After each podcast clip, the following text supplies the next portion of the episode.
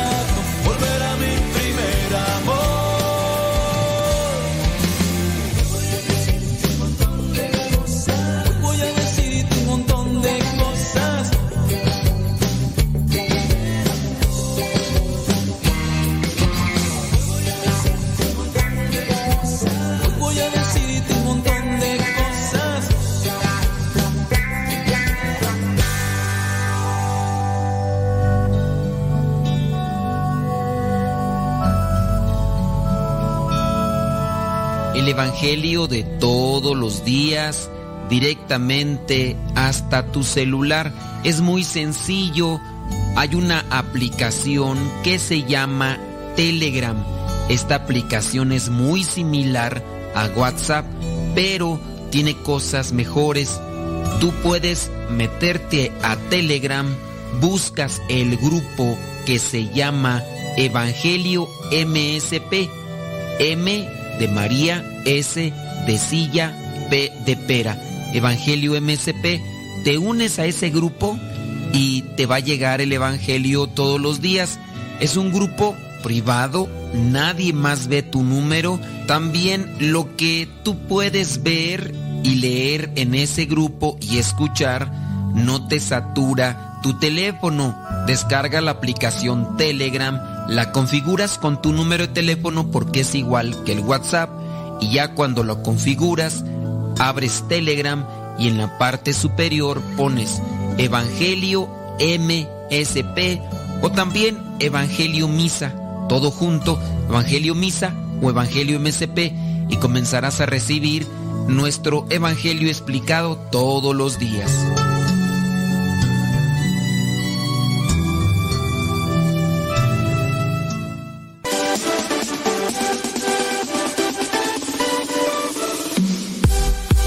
Porque nuestra prioridad es la evangelización. Transmitimos las 24 horas del día. Los 365 días del año. Llegando hasta tus oídos en las diversas plataformas digitales. Sigue en sintonía de Radio Cepa, una radio que forma e informa.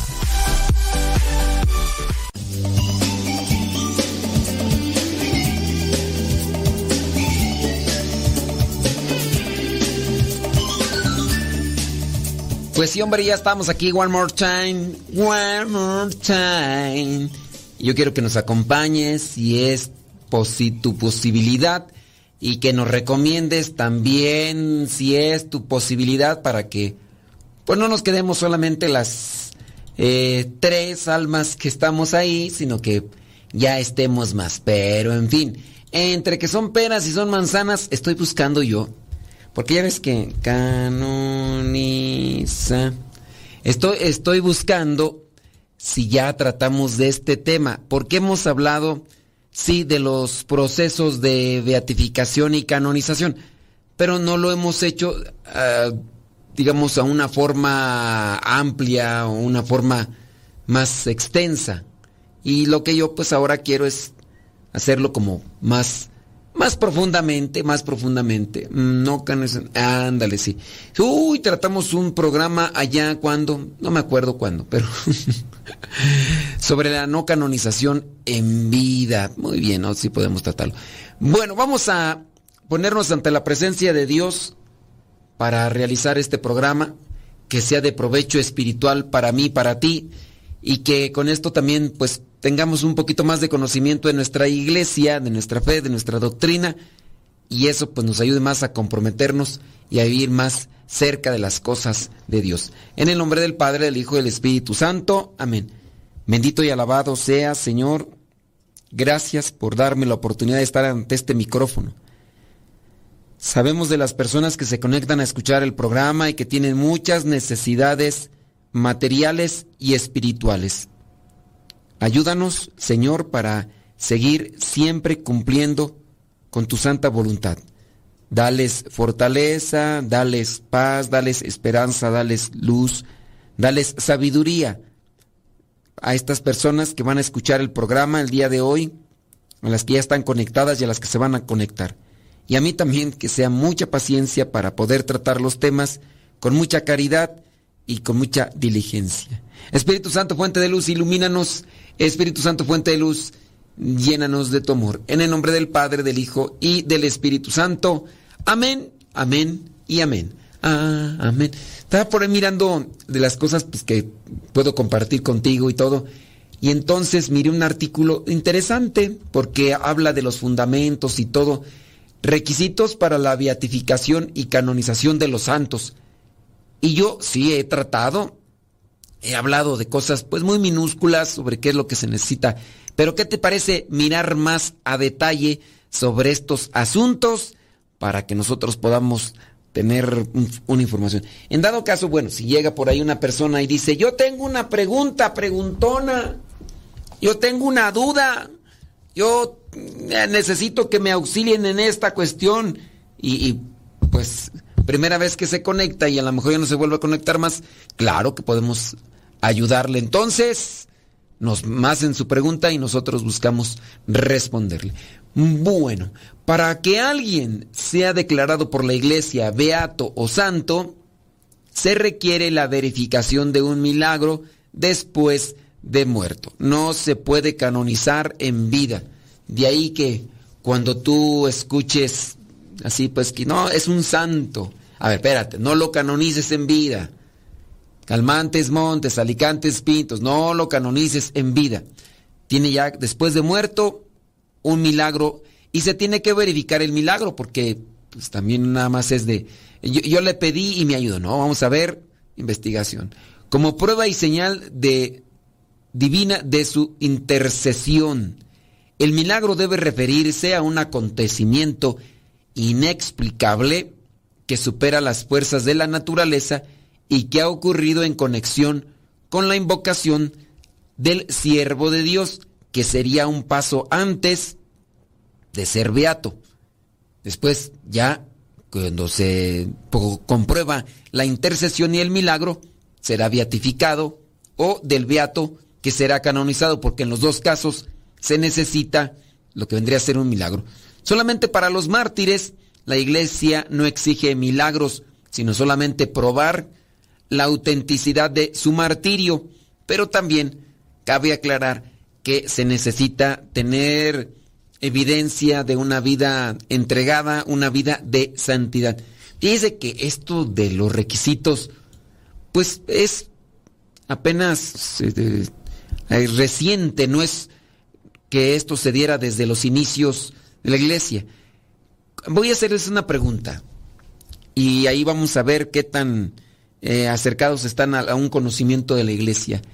¿Cuál fue el primer santo canonizado? Bueno, sí, pues sí. ¿Cuál fue el primer ser humano canonizado? ¿Quién fue el primer canonizado? Por decirlo así. ¿Quién fue el primer canonizado? Ya lo hemos dicho. Ya lo hemos dicho. Para las personas que nos escuchan regularmente, ya lo saben. ¿Quién fue el primer canonizado? ¿Y quién lo canonizó? ¿Quién fue el primer canonizado y quién lo canonizó? Acuérdese que canonizado viene de canon. Canon significa lista. Canon significa lista. Cuando decimos el canon bíblico, lista de libros sagrados, obviamente. Cuando decimos eh, derecho canónico, la lista de reglamentos que rigen a la iglesia. Entonces, ¿quién fue el primer canonizado y quién lo canonizó? ¿Quién fue el primer canonizado y quién lo canonizó? Para los demás, eh, dice, la iglesia no exige milagros, solamente probar la autenticidad de su mártir. Entonces, para los mártires no se exigen milagros, ciertamente se necesita autenticidad de fama. Eh, es decir, que tenga fama de santidad. Después se tendrá que estudiar su vida. También igual a los mártires, no necesariamente es morir como mártir, porque incluso fíjese que se ha dado el caso de muchos que murieron mártires y no han sido canonizados. Muchos mártires que no han sido canonizados porque se sigue estudiando lo que vendría a ser su situación de vida y en algunos de ellos han encontrado o escritos o algunos testimonios que detienen la canonización. Uno de ellos, pues que murió mártir, pero que todavía no es, todavía no es canonizado, solamente es beato, solamente es beato. El beato Miguel Agustín Pro, sacerdote, mártir del tiempo de la cristiada, sacerdote, mártir del tiempo de la cristiada. Entonces, él solamente beato. Claro que se necesitan varias cosas y por ahí está detenida su situación, su proceso de canonización por ciertas cosas. Y si me preguntas cuáles son, pues no te podría decirlas yo así literalmente, pero hubo por ahí alguien que, que calumnia, le levantó un falso, pero igual se tienen que aclarar las cosas. Entonces por ahí hay algo que, que ha detenido ese, ese proceso de canonización. Entonces, para los mártires, así como tal, que no se ha encontrado ninguna cuestión, son canonizados. Para los demás, desde, vendría a ser desde el año que, desde el Papa Inocencio IV, que estuvo en el año 1243 al año 1254, se requiere al menos la realización de un milagro. Antes, antes de estas fechas, muchos de los santos eran más bien por elección popular. Pareciera ser que la gente que conocía de la vida de ciertas personas podían en este caso presentar y decir, uy, Alex Santo, Alex Santo, Alex Santo. Y ya podrían decir otros, no, místico, no, Blue Demon. pero sí, la canonización de muchos de los santos a veces era, bueno, en muchos de los casos fue de, más bien de forma popular, que en vida ya tenían fama de santidad y después la gente empezó a llamarle santos, santos. Y la iglesia, al no encontrar una herejía, al no encontrar algo que fuera contrario a la doctrina o a la fe, aceptó la devoción y pues por ahí hay muchos santos que incluso ya haciendo revisión se han quitado de la lista del martirologio porque incluso no se tienen muchos datos. No se tiene datos de ellos sobre lo que vendría a ser cuándo nacieron, no se tiene datos incluso ni cuándo murieron.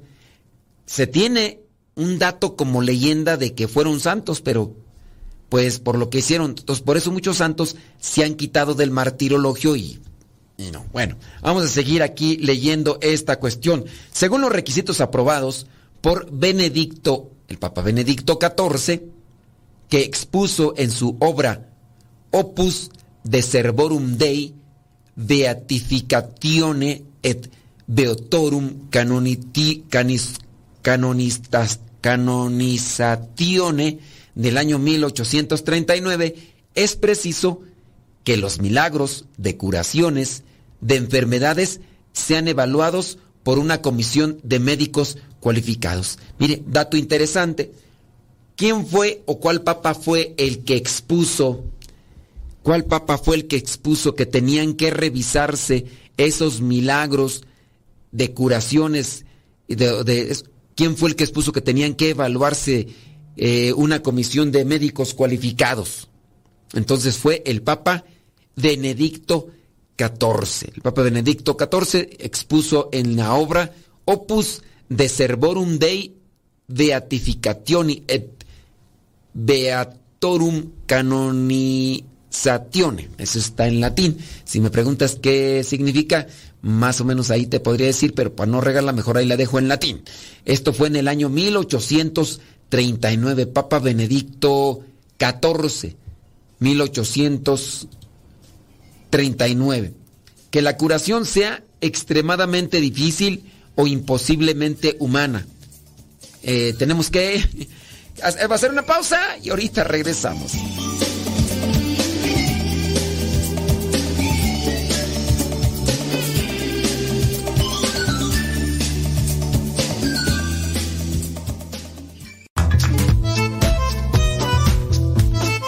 Si tienes preguntas para el programa, ve a la página de Facebook Programa Evangelizar sin Tregua y ahí déjanos tu pregunta y también ten paciencia para que podamos responder. Recuerda, la página se llama Evangelizar sin Tregua. Programa Evangelizar sin Tregua. Así se llama la página, Programa Evangelizar sin Tregua y ahí déjanos tu pregunta y vamos a responderte aquí en el programa.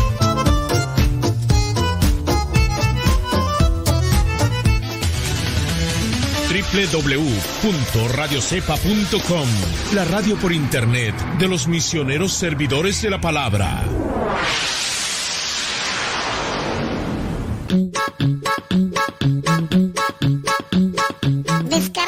Aplicación de Radio Cepa y síguenos en las redes sociales. Radio Cepa, la aplicación, te aseguramos que no te vas a arrepentir. Descárgala en tu tableta o tu teléfono.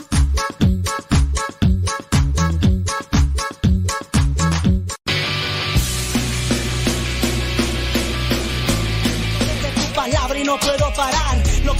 En ningún lado lo puedo hallar. Amor, mi alma respira meditación. Cada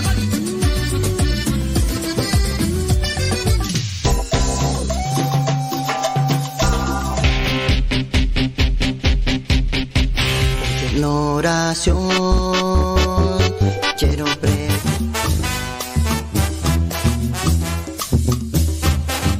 Más géneros en música católica, aquí en radiocepa.com, la estación por internet de los misioneros servidores de la palabra.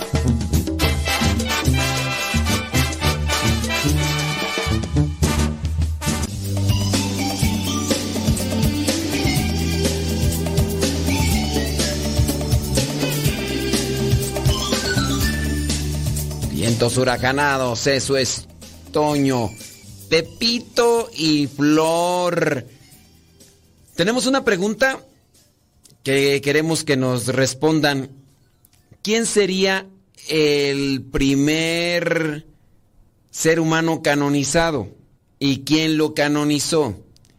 ¿Quién sería el primer canonizado y quién lo canonizó? Esa vendría a ser la pregunta. Si ustedes tienen la respuesta a la pregunta, es momento de mandar esa respuesta. ¿Quién sería el primer santo canonizado y quién lo canonizó? ¿Quién de ustedes dijo yo? ¿Quién de ustedes dijo yo? Déjame ver por acá, una persona me está mandando su mensaje.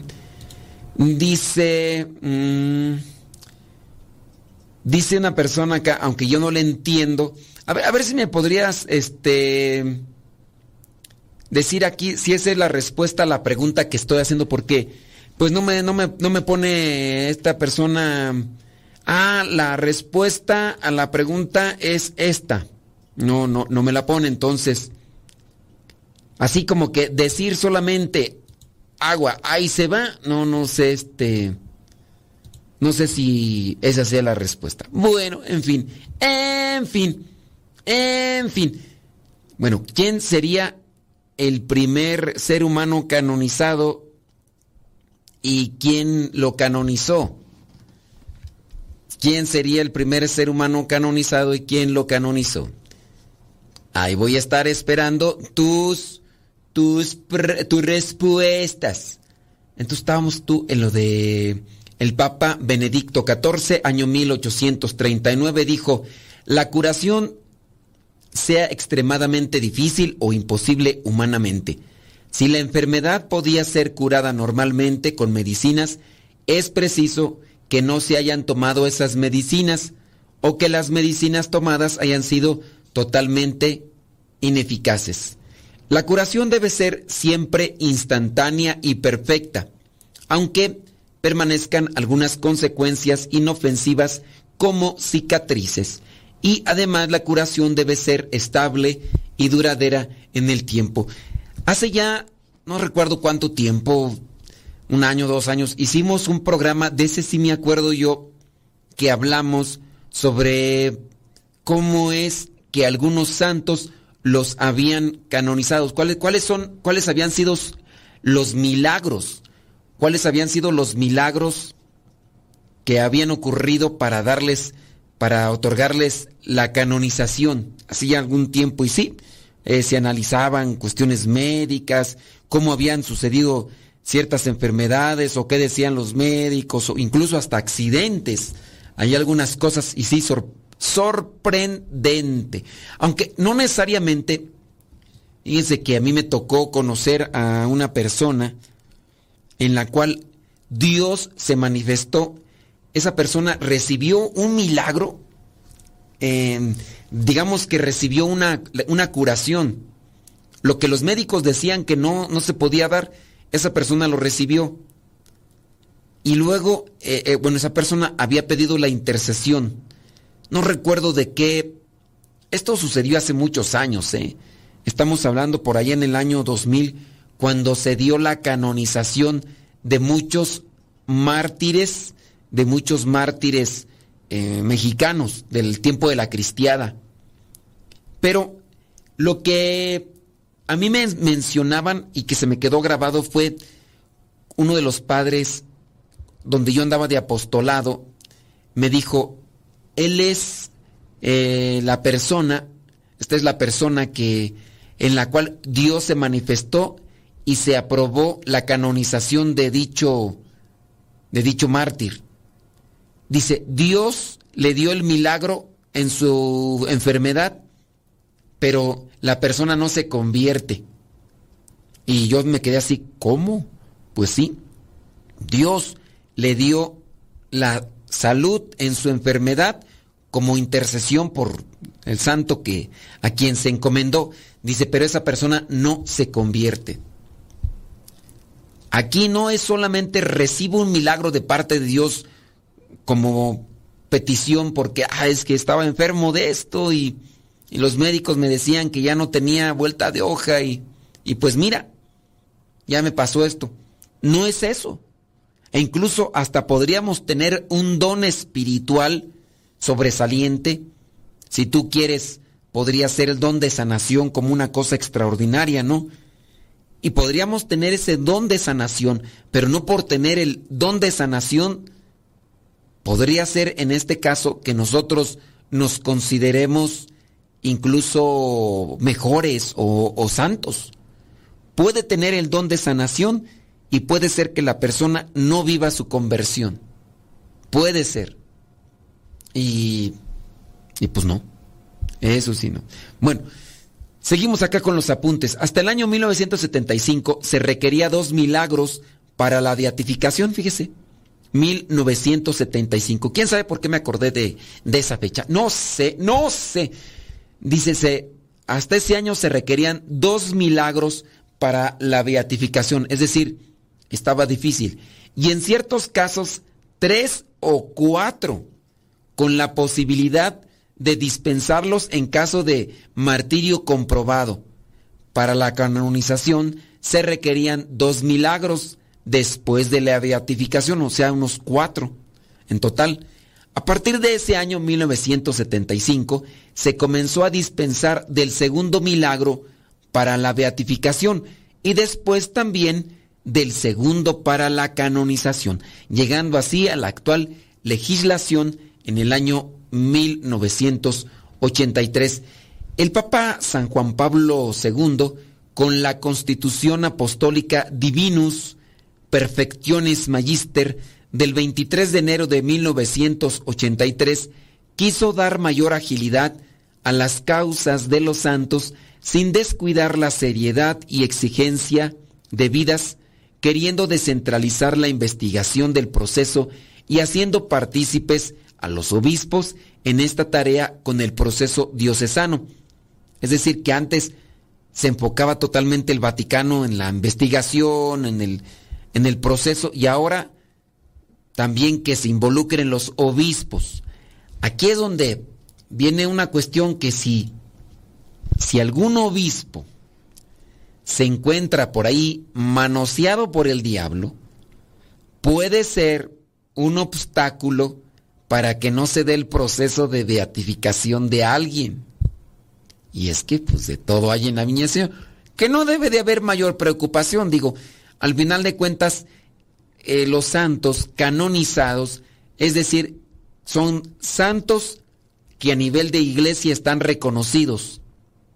Y puede ser que muchas personas que ya están ante la presencia de Dios no están reconocidas por la iglesia como santos, pero ya están reconocidos por Dios en su presencia. Un santo es el que goza de la presencia de Dios.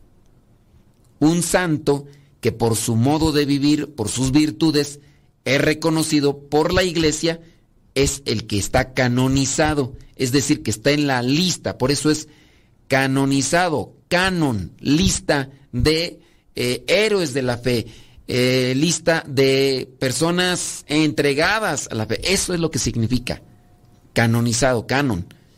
El proceso diocesano ve todo lo referente, y alguien va a decir, pero ¿a poco si habrá obispos? El diablo, Lucifer, Satanás, se metió hasta con San Pedro. Que no se meta. Y era uno de los apóstoles. Que no se pueda meter con alguno de nosotros, digo. De que se puede, se puede. Y uno debe tener mucho, pero mucho cuidado. All right, all right. El proceso diocesano ve todo lo referente a la vida del posible, del posible beato y santo, sus virtudes, martirio, fama de santidad, escritos. Y es que si la persona tiene fama de santidad, sus buenas obras, mucha gente da testimonio, pero en sus escritos tenía algo como una herejía, eso hace que ya no se lleve adelante el proceso. Por decirlo, aquellas personas que podrían haber escrito algo de, digamos, eh, eh, esto, esto del programa, imagínate, se graba el programa, lo subo a YouTube y yo en un programa de radio digo eh, así, el Espíritu Santo no existe. Alguien toma esa parte y no se dan cuenta que fue más bien una repetición de algo y van a decir, pues el Padre Modesto en una ocasión dijo que el Espíritu Santo no existe. Herejía, herejía. E incluso ese es el pecado en contra del Espíritu Santo. Negar su fuerza, negar su gracia, negar su poder. Ese es el pecado contra el Espíritu Santo y ese es el pecado que no se perdona. Puede ser audio, puede ser video o pueden ser escritos. Ciertamente ahí puede estar el señalamiento, pero se debe de analizar el contexto. Se debe de analizar el contexto en el que se dijo, en el que se hizo, para que se pueda tomar una determinación. Ahí se los dejamos para que ustedes también lo tengan presente. También debe de investigar sobre los posibles milagros y el culto que le hayan podido dar desde ya hacía mucho tiempo. Entonces, darse cuenta o analizar que no tenga por ahí alguna superstición o cosas por el estilo. Pero acuérdense que tenemos una pregunta. ¿Quién fue el primer santo canonizado y quién lo canonizó? Espero tu respuesta. Deja que Dios ilumine tu vida.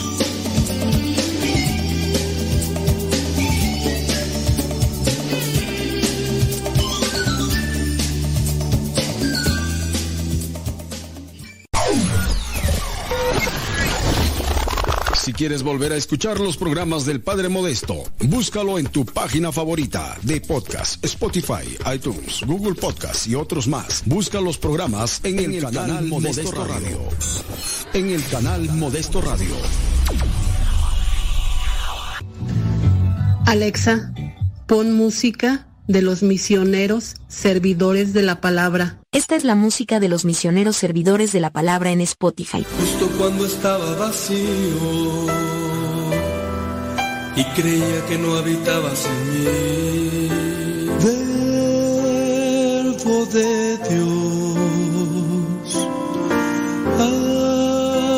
amo y Señor. Con un niño recostado en los brazos de su madre. Infante descansando en el calor del dulce hogar.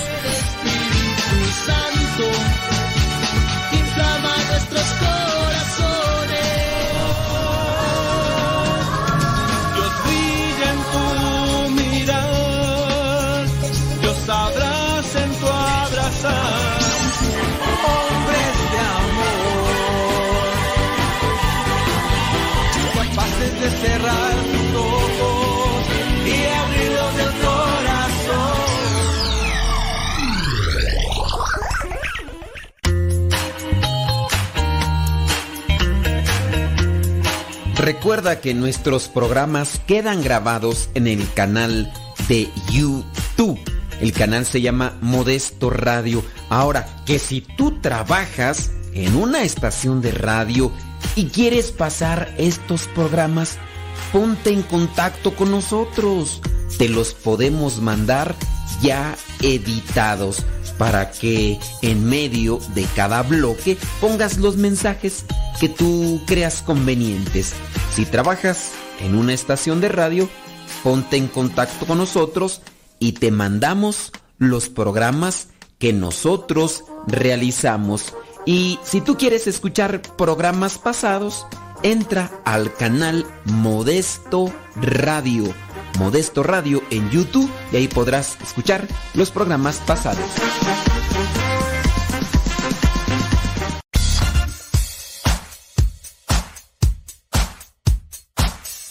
Hola, somos las hijas de Rosalía. ¿Y en la sala? En el cuarto. ¿En el baño? En el carro. ¿En la oficina? Y hasta en la cocina. Escuchando Radio Cepa hasta que reviente la bocina.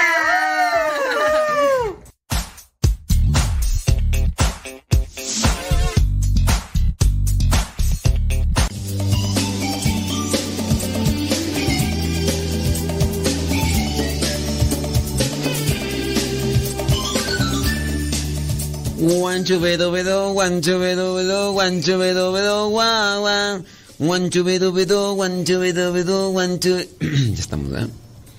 Pregunta: ¿Quién es el primer santo canonizado y quién lo canonizó?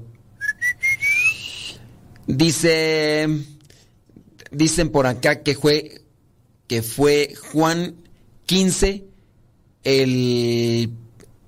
que San Urlico en el siglo X dice que fue el primer santo canonizado y que lo canonizó, lo canonizó San Juan XV. Pues déjame decirte que no, fíjate que no, fíjate que no. Búscale en Google, por favor. ¿Quién fue el el primer santo canonizado y quién lo canonizó? Esa es la pregunta preguntona del día de hoy. Y ahí espe- espero sus respuestas. Esas sí no, esas no se las sabían. Aunque ya le he dicho, he dicho la pregunta y la respuesta, pero ustedes ahorita, pues quién sabe qué andarán haciendo, manejando trabajando, descansando, durmiendo, comiendo, haciendo ejercicio. A lo mejor están ahí mañando el perro, a lo mejor están ahí quitándole los pelos al gato, a lo mejor están ahí, no sé, no sé, no lo sé. Las investigaciones diocesanas deben recoger información sobre todo lo escrito sobre el nuevo santo y sus propios escritos y el juicio de los teólogos sobre ellos, es decir, que lo que escribimos y ahora también lo que decimos en los medios digitales tiene que analizarse. Terminadas todas las investigaciones, se envía el ejemplar auténtico de todos los datos recopilados, incluidos sus escritos. Es decir, que se tendría que... Ahorita imagínate cómo estaría el asunto, pues también se tiene que analizar si la persona a la que se quiere llevar a un proceso de beatificación, si escribía en Internet, qué portales tenía en Internet. Bueno, pues vamos a buscar todas las cosas que escribió en Internet. Aunque pueda ser, pues, un tanto complicado, porque ¿qué seguridad tienes tú de que ese escrito que está en Internet es de la persona a la que se dice que lo escribió? A veces no se tiene realmente una forma para verificar que, sé que haya sido realmente la persona. Si se trata, hablando de curación de enfermedades, el obispo debe pedir la ayuda de médicos para poner preguntas aclaratorias a los testigos del caso. Si el curado la persona que está involucrada está vivo, deben visitarlo algunos expertos para constatar su curación y su estabilidad. Todo el material recopilado sobre el hecho milagroso es llevado a la Congregación para la Causa de los Santos, donde es estudiado bajo la dirección y control de un relator. Para el estudio de los casos milagrosos debe haber un estudio previo de dos de dos profesionales, de dos peritos de oficio. Si al menos uno de los dos da el visto bueno favorable, se pasa a la fase de la consulta médica a la que cinco peritos, cinco profesionales, normalmente médicos en caso de curación de enfermedades, se deben pronunciar sobre la inexplicabilidad de la curación. En casos especiales, se puede pedir la opinión de otros especialistas, pero solo se requiere actualmente un milagro para la beatificación y otro para la canonización. Cuando la comisión médica da el visto bueno favorable, pasa a la sesión de cardenales que se pronuncien sobre si es milagro y en caso positivo el Papa normalmente lo acepta y coordina la fecha de la beatificación o en su caso la de canonización. En esa fecha, que es de fiesta para todos los católicos del mundo, normalmente se elevan los altares a varios a la vez, sobre todo en el caso de las beatificaciones.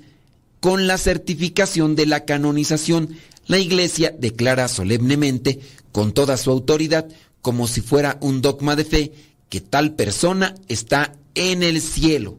Entonces, con la canonización se da con autoridad que la persona está en el cielo y podemos invocarla para recibir muchas bendiciones de Dios por su intercesión.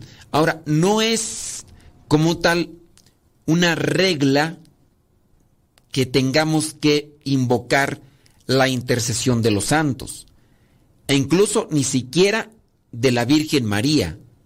No quiere decir que si una persona no quiere dirigirse a la Virgen María, no se le puede obligar, no es una obligación. Acuérdense que tanto la Virgen como los santos son quienes nos llevan a Cristo o nos pueden llevar a Cristo y Cristo es la puerta de la salvación. Para llegar al Padre tenemos que pasar por Cristo, no pasar por la Virgen, no pasar por los santos. Yo sé que esto suena descabellado, pero María no es puerta de salvación en sí. No es puerta de salvación en sí. Con esto menciono que sí, la Virgen María nos lleva a la puerta de la salvación, que es Cristo. La, toda verdadera devoción a la Virgen nos tiene que llevar a Cristo. Ustedes dirán, ¿y si voy no solamente a la Virgen María me salvo? No. porque el que es la fuente de la misericordia y la salvación es Cristo. Yo sé el camino, la verdad y la vida. Nadie viene, nadie va al Padre si no es por mí, dice Cristo. Nadie va al Padre si no es por mí, porque yo soy el camino, la verdad y la vida. Ante esta situación, entonces, podemos precisar que María, la Virgen María, no es causa de salvación. Sí es causa de bendición y nos puede llevar, pero tampoco es una obligación. Recuerdo hace poco trataba con una persona que decía que se sentía mal porque le decían los demás que tenía por fuerza que recurrir a la Virgen María. Y entonces le digo, ¿quién le dijo eso? No, es que aquí me lo están diciendo. Le digo, ¿quién? No? Pues unas personas. Digo, no, así no. Dígame los nombres. Porque si es cualquier Juan de las Pitayas que no sabe doctrina, no sabe teología, puedo pasarlo. Pero si es alguien que se supone que ya estudió, hay que corregirle.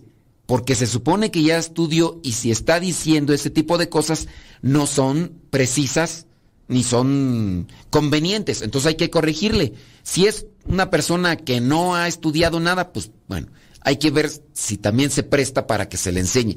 Pero si es una persona que supuestamente ya estudió, pues estudió mal o no estudió, andaba bailando la manzanilla. Entonces, uno tiene que checar ese tipo de cosas. Le digo, no, no es una obligación. Usted diríjase solamente a Jesucristo, que es el camino, la verdad y la vida. Diríjase a Él si quiere. Ah, es que me decían y yo me sentía mal porque pues yo sí respeto a la Virgen, yo no la ofendo, yo incluso pues sí creo que, que es un modelo de virtudes, que tiene enseñanzas, pero pues me decían que me tenía que dirigir a ella, que tenía que hacerlo, que si no entonces no era cristiana. Le dije, no, eso está malo. O sea, ni, ningún santo, ni también, eh, hablando de la Virgen, es santa. Es la madre de Salvador, sí, pero es santa al final de cuentas.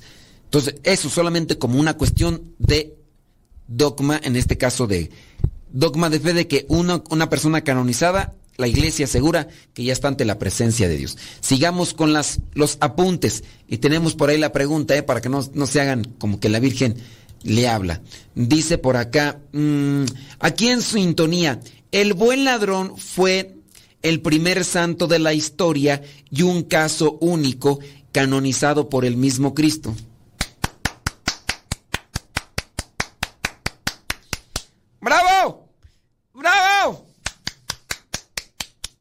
Que alguien está poniendo atención. ¿Sí? Ustedes van a decir, ¿cómo es eso? Sí. Canonizado. Hoy mismo estarás conmigo en el paraíso. No lo dijo la iglesia en sí, lo dijo el fundador de la iglesia. Cristo Jesús. Hoy mismo estarás conmigo en el paraíso. Es el, el primero en la lista y no lo dijo la iglesia, lo dijo el mismo fundador de la iglesia. Por eso, el buen ladrón, que no sabemos cómo se llama, algunas tradiciones dicen que se llamaba Dimas y el otro Gestas, que le dijo, Dimas, ¿por qué no te arrimas? Y Gestas, ah, como apestas. Ah, pero entonces no sabemos si son así realmente sus nombres, pero el primero que está en la lista, en el canon de los canonizados, es Dimas y el que lo puso allí es Cristo Jesús. Cristo Jesús, hoy te vengo a... Un amanece. Entonces, para la otra persona que dijo que... Bueno, aquí Betty, felicidades, congratulations for you. Y para Lorena, que nos mandó ahí que, que San Urlico, pues nomás no, nomás no. Oye, por cierto, eh, si hay un santo que se llama Sangoloteo, que por cierto es el santo de los mm, de la Arquíos de México, Sangoloteo, por el 19 de diciembre y donde te agarró el temblor, atrás de la cocina, donde te agarró el temblor, tiririri. Vamos a una pausa y ya regresamos. ¿Dónde te agarró el temblor? Tiririri.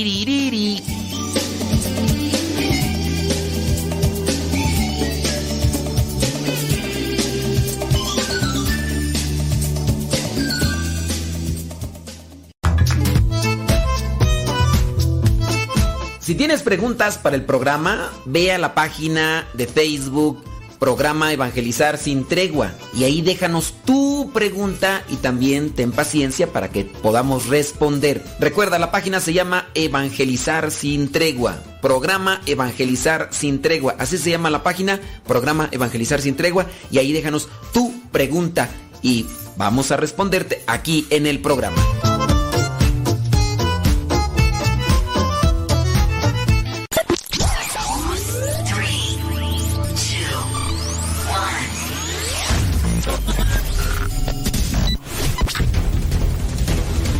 Agosto del 2009 comenzamos a transmitir.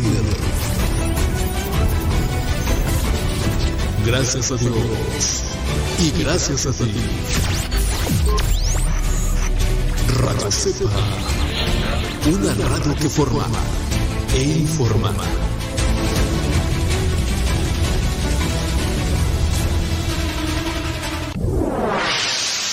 Escuchas Radio Cepa.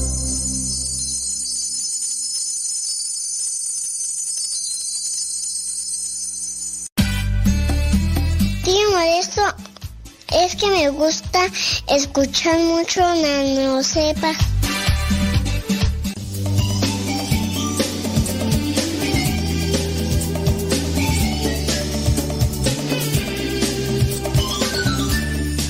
Dice por acá, guau, como dijo el perro, guau, aprendí algo nuevo hoy.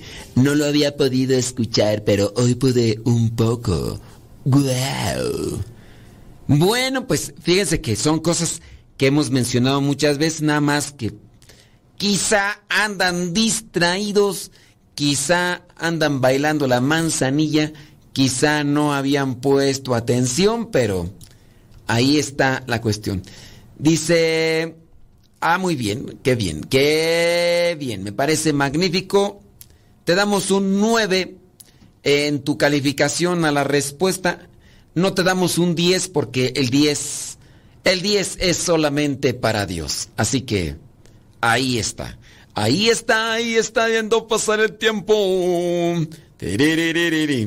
Vámonos con los últimos apuntes. Eh, dice, solo el Papa San Juan Pablo II canonizó, a, bueno, más bien beatificó a 482 a ver. Ah, ya, ya, ya. No, no. Canonizó, canonizó a 482, 482 canonizados por San Juan Pablo II y beatificados 1338. 1338 San Juan Pablo II. De ellos unos 520 son laicos. 520. Bueno, entendiendo, ¿no? Que a muchos de ellos mártires los beatificaron o los canonizaron en grupo. En el caso, por ejemplo, de México, que fue en el 2000, ¿no? Que fue en el 2000, pues ¿cuántos eran? Pues eran bastantes, no me acuerdo cuántos, pero eran bastantes, veintitantos, que fueron canonizados en el 2000. Entonces, por eso, pues, pues son, muchos. Sí fue en el 2000, ¿verdad? Sí, creo que sí, algo así. Y ya si tú ves, no sé, las guerras, las persecuciones española, eh, la inglesa, eh, Corea, Japón, entonces muchos mártires fueron canonizados así de, de, de, de a montoncito. Entonces, por eso es que, pues son más, así son, son bastantes, son bastantes, ¿ok? Venerable, ahí van los títulos, venerable. Con el título de venerable se reconoce cuando un fallecido vivió virtudes heroicas. Entonces quieren comenzar con el proceso de canonización y dicen venerable. Ok, muy bien. Después también puede ser siervo de Dios. Pero son así como que se le reconoce que fue un héroe de la fe. Eh, el beato se reconoce por el proceso llamado de beatificación. Además de los atributos personales de caridad y virtudes heroicas, se requiere un milagro obtenido a través de la intercesión, como ya habíamos mencionado. El milagro requerido debe ser aprobado a través de una instrucción canónica especial que incluye tanto el parecer de un comité de médicos o de alguno de ellos que incluso no son creyentes. Los médicos o los científicos que analicen la situación, algunos de ellos no deben ser creyentes para que no para que no haya intervención. El milagro no es requerido si la persona ha sido reconocida mártir. Bueno, con, eso eh, sí, también fíjense que en esa cuestión los milagros eucarísticos, muchas personas a veces llegan a atribuir un milagro, la aparición de una esfinge, de una silueta, a veces cosas que en realidad se necesita mucha imaginación para poderles mirar. Algunos casos pues pueden ser sorprendentes, pero también se tienen que analizar. Digamos el Cristo de Cochabamba, allá en Bolivia, que exudaba sangre y se grababa en video y se exudaba sangre. Se le hicieron tomografías y quién sabe cuánta cosa más. Y pues se dieron cuenta que en el interior no había nada, se investigó también el yeso con el que se había constituido la pieza y no se encontró una causa lógica de lo que vendría a ser la lo que produjera la exudación de lágrimas y de sangre. Hablando de los milagros eucarísticos, también en ese caso se tienen que analizar, se tienen que investigar para ver si en su caso tienen por ahí un origen natural. Algunas imágenes religiosas pueden presentar exudación de sangre, pero no siempre es un milagro.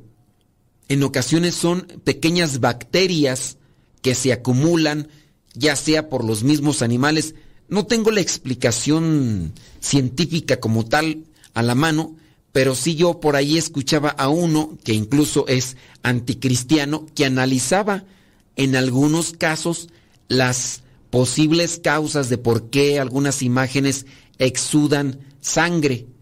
Y no era tanto sangre, sino más bien era un eh, cierto tipo de producto por la acumulación de bacterias eh, que son a veces compartidas por algunas aves, por algunos animales que se acercan a las imágenes, dependiendo en los lugares que se encuentre dicha imagen. Esto, pues les digo, no es en todas, no quiere decir, no estoy diciendo todas las imágenes que exudan sangre eh, en los ojos o que lloran así es producto de estas bacterias o de los animalitos, no, no todas, pero muchos de estos casos sí tienen una razón natural de por qué como que lloran sangre y se tienen que pues analizar. La canonización, como habíamos mencionado, el, al beato le corresponde el título de santo. Al beato, al beato le corresponde el título de santo. Santo, para la canonización hace falta otro milagro atribuido a la intercesión del beato y ocurrido después de su beatificación. Las modalidades de beatificación del milagro son iguales a las seguidas en la beatificación.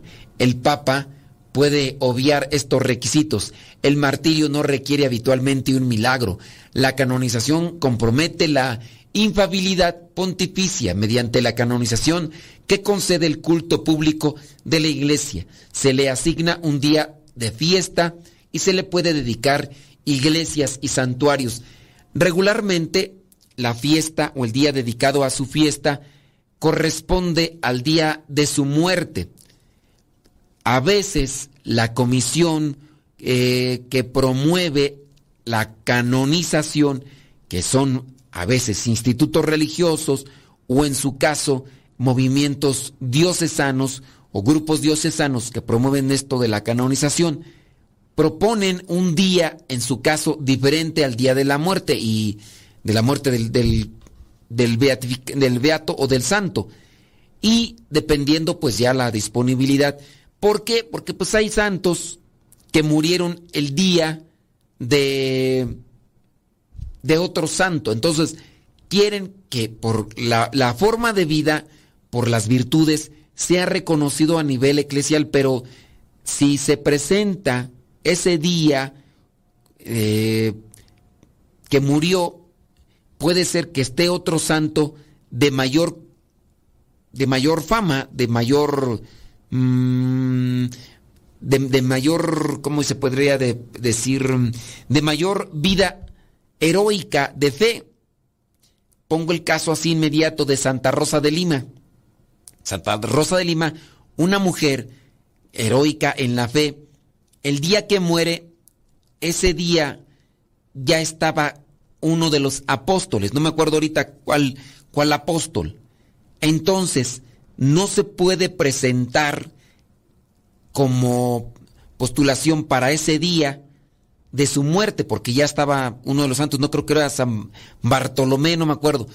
Entonces dijeron en la iglesia, vamos a moverle al 30, 30 de, de agosto. Después, pasado el tiempo, o hace, por ahí se desocupó una fecha que vendría a ser creo que el 23 de, de agosto, no tanto el día 24 que había muerto, a ver si no me equivoco en las fechas, luego me equivoco. Y entonces dijeron, si está disponible el día 23, vamos a trasladar su fecha litúrgica del 30 de agosto al 23, no el 24, pero sí el 23. Y quedó ahora en la liturgia el día 23. Pero tanto en Perú como en México dijeron, no, es que acá ya la gente está acostumbrada que 30 de, de agosto, porque ya duró mucho tiempo la festividad de Santa Rosa de Lima en 30 de agosto, mejor que así se quede. Y ya las conferencias episcopales ahí pueden determinar eso y por eso es que no se movieron las fechas en estos países. Pero a nivel general, a nivel universal, la fiesta de Santa Rosa de Lima fue movida en esas dos ocasiones y no se pudo colocar el día de su muerte, que es el 24 de agosto, porque creo que sí es San Bartolomé. Ya ni me acuerdo tú, porque ya, pues, ya ves que el tiempo pasa y no te puedo olvidar. Sí, San Bartolomé, apóstol. Efectivamente. Entonces, así son las cosas. Eh, hay más digamos, más apuntes que podríamos aquí compartir sobre esto de la canonización, aunque sí son solamente cuestiones históricas, en la carta circular de la Eclesia Herminie, eh, esta celebración de aniversario de nación de los martes era un momento de acción, debe ser obvio, sin embargo, que mientras, bueno, son datos ciertamente históricos y pautados a nivel eclesial que fueron determinando lo que vendría a ser esta lista de santos. Y el tiempo se nos terminó, espero que le haya dado una pequeña orientación, nos escuchamos en la próxima. Se despide su servidor y amigo el Padre Modesto Lule de los misioneros servidores de la palabra. Hasta la próxima.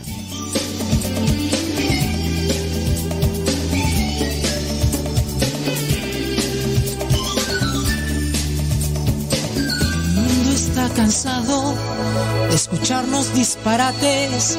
Y si te vas haciendo santo, más atrás, no me contagies, no podemos ya callarnos. Es momento de gritarlo y de darles a entender lo que es nuestra amistad.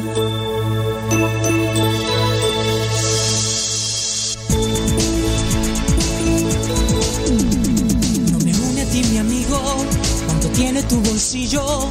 Nos unen los negocios de intereses reducidos.